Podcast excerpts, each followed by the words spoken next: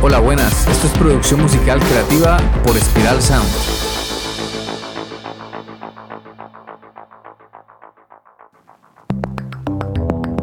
La música siempre ha creado una conexión muy poderosa en las personas con otras realidades, culturas y emociones. Con este podcast entenderás este arte a través de la producción musical y la ingeniería de sonido. También te ayudaremos a desbloquear tu creatividad y a diseñar una estrategia para generar ingresos con la música y que puedas tomar decisiones más acertadas y profesionales durante la creación musical. Hola, soy Ciro Galvis y hoy vamos a hablar de cómo convertirte en un maestro o maestra de las melodías. Así que si te apasiona la música o estás buscando desbloquear tu creatividad musical, este episodio es para ti. ¿Cómo componer una buena melodía? Comenzaremos por desmitificar el proceso de componer una buena melodía. La melodía es como la columna vertebral de una canción y una buena melodía puede hacer que la canción sea memorable y emocional. Es importante tener ciertos conocimientos de teoría musical si quieres componer buenas melodías. Esto no significa que es una obligación, solo es un plus, porque también si tienes talento y habilidades musicales, puedes que se te facilite el trabajo. Pero si eres como yo y como el resto de mortales músicos, la teoría musical puede ser una gran aliada al momento de componer melodías que conmuevan. Es hora de que saques lápiz y papel y tomes apuntes si no te pones en riesgo, porque lo que se viene está cargado de información valiosa para que mejores como compositor o productor. Para componer una buena melodía tienes muchas opciones, pero yo usualmente utilizo tres. Por eso te las voy a mencionar por si alguna de ellas te puede ser útil. La primera opción es componer desde una armonía base. Creas una progresión de acordes en base a ellos, comienzas a improvisar melodías en tu teclado o bien cantándolas. Yo suelo balbucear palabras sin sentido, voy diciendo lo primero que sale de mi cabeza, porque yo entiendo la música como algo que nace de nuestro inconsciente. Componer música sale desde las profundidades de nuestra mente y es genial dejarse llevar por lo primero que salga para poco a poco ir escuchando alguna idea que te guste y que pueda desarrollarse. La segunda opción es componer con la ayuda de un ritmo. Entonces prestas full atención a los cambios del ritmo, a los silencios y nuevamente comienzas a balbucear palabras hasta que llegas con una idea interesante.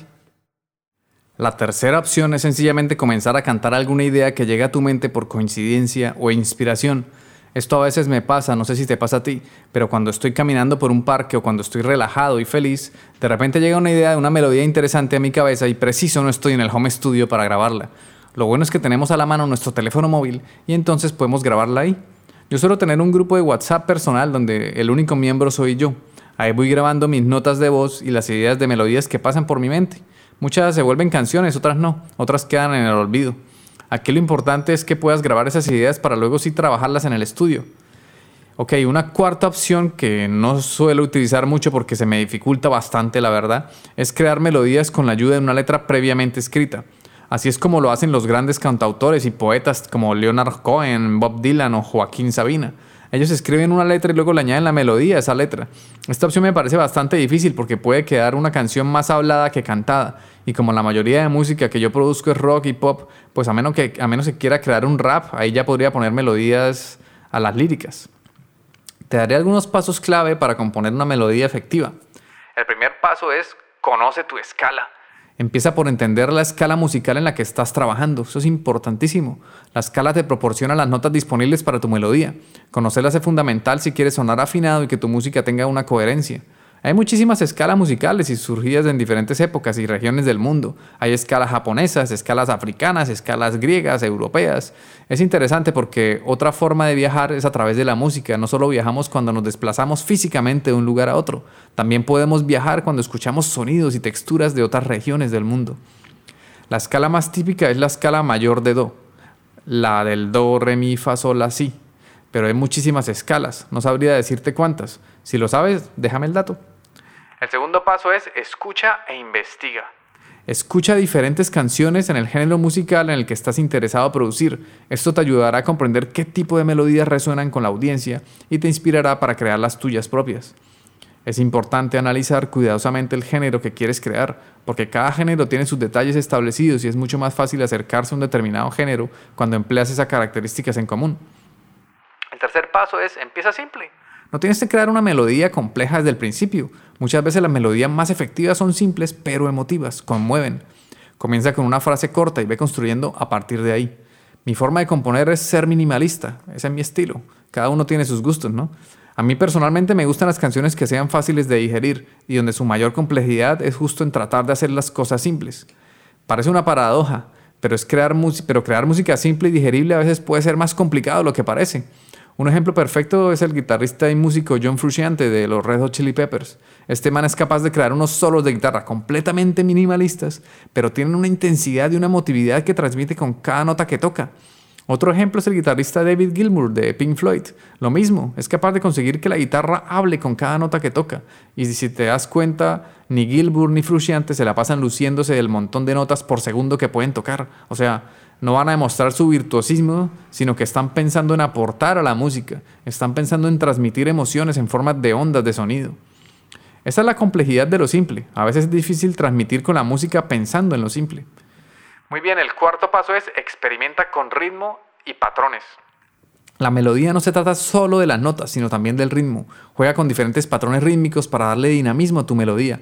Es interesante comenzar a crear melodías con la ayuda de un ritmo base, porque esto le aporta musicalidad y convierte tu melodía en algo con vida propia, algo con movimiento.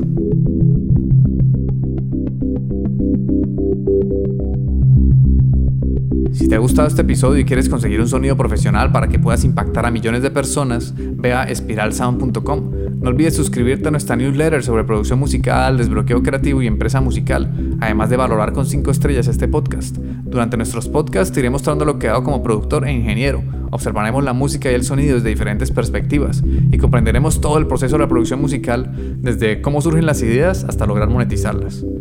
Explicaré todo detalladamente a través de cada episodio. Si no quieres perderte esta información filtrada y no como suele pasar en internet, que encontramos de todo, pero es una locura poder iniciar con la música, entre tantas técnicas y trucos y secretos que hacen magia, entre comillas, para sonar bien, cuando esto no va de magia ni de secretos, sino de tener el conocimiento ordenado y estructurado. Se trata de aprendizaje e información de seguir un paso a paso e interiorizarlo con la práctica. Así podrás conseguir un sonido profesional y no solo basta con sonar bien, también tenemos que desbloquear nuestra creatividad y diseñar una estrategia que nos permita generar ingresos con la música.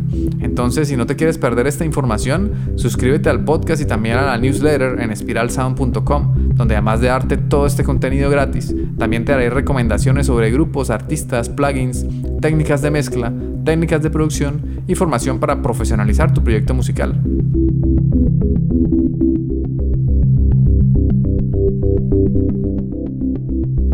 Volviendo a lo que estábamos hablando. El quinto paso para convertirte en un maestro o maestra de las melodías es escucha a tu intuición. Y no, no me estoy volviendo esotérico, me refiero a escuchar lo que tu intuición musical te dice. A veces las mejores melodías vienen de un lugar profundo dentro de ti. Yo estoy seguro que muchas veces la música ya está hecha, solo hay que sacarla de la profundidad de donde viene. Usualmente viene de las profundidades de nuestra mente inconsciente y creadora. Por eso no temas experimentar y explorar nuevas ideas. Escucha mucha música de todos lados del mundo, no te quedes únicamente con lo comercial y mainstream. También hay muchísimas alternativas para enriquecer tu universo musical.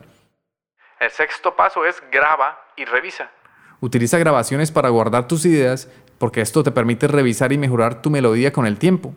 Puedes encontrar que pequeños ajustes hacen una gran diferencia. Yo suelo grabar las ideas y dejar que maceren uno o dos días para que luego las vuelvo a escuchar con oídos frescos y ahí ya veo si realmente funcionan o no. Aquí entra algo interesante que es la capacidad de desapego que tenemos sobre nuestras ideas. Muchas veces pensamos que nuestras ideas son como un bebé indefenso y que jamás debemos modificar. A veces nos engañamos a nosotros mismos diciendo que lo que nace producto de la inspiración ya debe quedar así y no se debe cambiar. Pero la verdad es que cuando le dedicamos tiempo a la producción y a trabajar nuestras ideas, vamos a notar cambios enormes, ya que toda idea se puede trabajar y cambiar. Por eso te hablaba del desapego, de esa capacidad de entender que nuestras ideas no son tan importantes como parecen. Son importantes, pero no lo son a la vez. Esto puede sonar un poco como que no tiene sentido, pero el desapego nos enseña a soltar para ser felices. Cuando nos apegamos a nuestras canciones y a varios aspectos de nuestra vida, creamos una resistencia a no dejar ir y a no dejar que las cosas fluyan.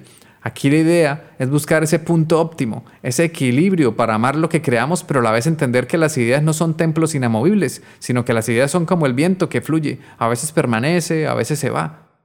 Por eso es interesante fortalecer nuestra capacidad de dejar ir las ideas. Un ejercicio que me sirvió mucho fue componer tres canciones y tener que eliminar dos de ellas. Inténtalo a ver si puedes desapegarse un poquito Intenta desapegarte. Crea tres canciones y no importa si te gustan las tres. Descarta dos y quédate con solo una, con la mejor. Pruébalo y me cuentas cómo te va. El séptimo paso es sé paciente. La composición de melodías puede llevar tiempo. No te desanimes si no encuentras la melodía perfecta de inmediato. A veces es necesario dejar reposar una idea y volver a ella más tarde. Aquí entra algo que se llama perfeccionismo, porque muchas veces estamos en búsqueda de esa melodía perfecta pero nunca llega. Y lo más probable es que la canción perfecta nunca exista. Si escuchas la música que te gusta está repleta de errores y de eventos aleatorios que muchas veces quedan así grabados. Además, cuando escuchas una canción donde todo va a tempo, donde cada instrumento está clavadito en la cuadrícula, donde no hay errores, la canción pierde humanidad y dinamismo. Para mi gusto, la buena música tiene una dinámica y tiene errores, tiene ese flow, tiene swing. Y lo que le da el flow y el swing justamente es quienes interpretan los instrumentos, pues son seres humanos que se equivocan, que no tocan perfecto. No somos robots, así que seamos pacientes y venzamos el perfeccionismo, porque puede pasar que por querer tener nuestra canción perfecta, pues nunca la publicamos y así se nos pasa la vida sin sacar nuestra música, solo por el hecho de entrar en el bucle de nunca acabar. Este es un problema real, al cual nos vemos enfrentados muchos músicos que nos autoproducimos desde nuestros home studios. Tenemos un montón de proyectos sin acabar porque los queremos perfectos. Aquí te diría, dale, lánzate sin miedo, comparte tus canciones con el mundo y no te quedes con tu música adentro porque si no revientas. Por eso para convertirte en un maestro o maestra de las melodías se requieren de ciertas habilidades técnicas y teóricas, pero además se requieren de habilidades emocionales. Aquí me pongo un poco filosófico. Porque es importante ir construyendo una mentalidad que nos permita sortear los desafíos de nuestra vida. Esa mentalidad se entrena como músculo. Es como cuando vas al gimnasio y entrenas tus bíceps. Lo mismo pasa con ese músculo emocional. Lo vas forjando con el paso de los años. Cuando tienes ese músculo emocional bien trabajado, es probable que ya no te bloquees creativamente, que todo fluya mientras compones canciones. A veces el bloqueo creativo nos gana la batalla, y por eso hay ciertas cosas que podemos hacer al respecto para desbloquear nuestra creatividad. La primera es cambiar nuestro entorno, un cambio de ambiente, dar un paseo, visitar un museo o probar componer desde un parque. Con esta sencilla técnica puede que desbloquees tu creatividad. Otra opción es colaborar con otros músicos o artistas. Esto te puede inspirar un montón. Prueba a componer con alguien más. Algo que me ayuda mucho a mí, que me ayuda muchísimo para desbloquearme es aprender algo nuevo desde un nuevo instrumento hasta una técnica de producción musical nueva. La formación y la educación nos ayuda a comprender mejor la razón de las cosas y nos da nuevas perspectivas de cómo abordar un área de conocimiento. Y bueno, como te he mencionado en otros podcasts, es genial consumir otros tipos de arte como pintura, cine, literatura e incluso escuchar música nueva para ampliar ese abanico musical para que te abras a nuevas ideas y perspectivas. Y ya para terminar por hoy, recuerda que la creatividad es un proceso personal y único. No te compares con otros y disfruta del viaje musical. La práctica constante y la paciencia te llevarán lejos. Al final, si hacemos música, es porque hay una fuerza superior a nosotros mismos que nos impulsa a seguir creando. Entonces el proceso debe ser divertido y hay que amarlo profundamente. Espero que este episodio te haya sido útil y te inspire a explorar más en el mundo de la producción musical. Si tienes preguntas o temas que te gustaría que tratemos en futuros episodios, no dudes en contactarme en mi correo ciro.espiralsound.com. Ciro se escribe con C, C-I-R-O. O a través de mi Instagram personal, que es cirgalv. Recuerda que si nos escuchas en Spotify puedes dejar un comentario en la sección de preguntas y respuestas. Danos amor, es lo único que pedimos, que participes y nos des amor a cambio de nuestro trabajo. Un abrazo y nos vemos en el siguiente episodio. Chao. Este podcast ha sido realizado en el estudio Spiral Sound. Puedes escuchar todos los episodios en Spotify, iVoox, Apple Podcasts o en tu aplicación de podcast favorita. Encuentra contenido adicional en spiralsound.com. Te habla Ciro Galvis. Gracias por escucharnos, por dejar tus valoraciones de 5 estrellas y por compartir este contenido porque así ayudas a fortalecer la cultura.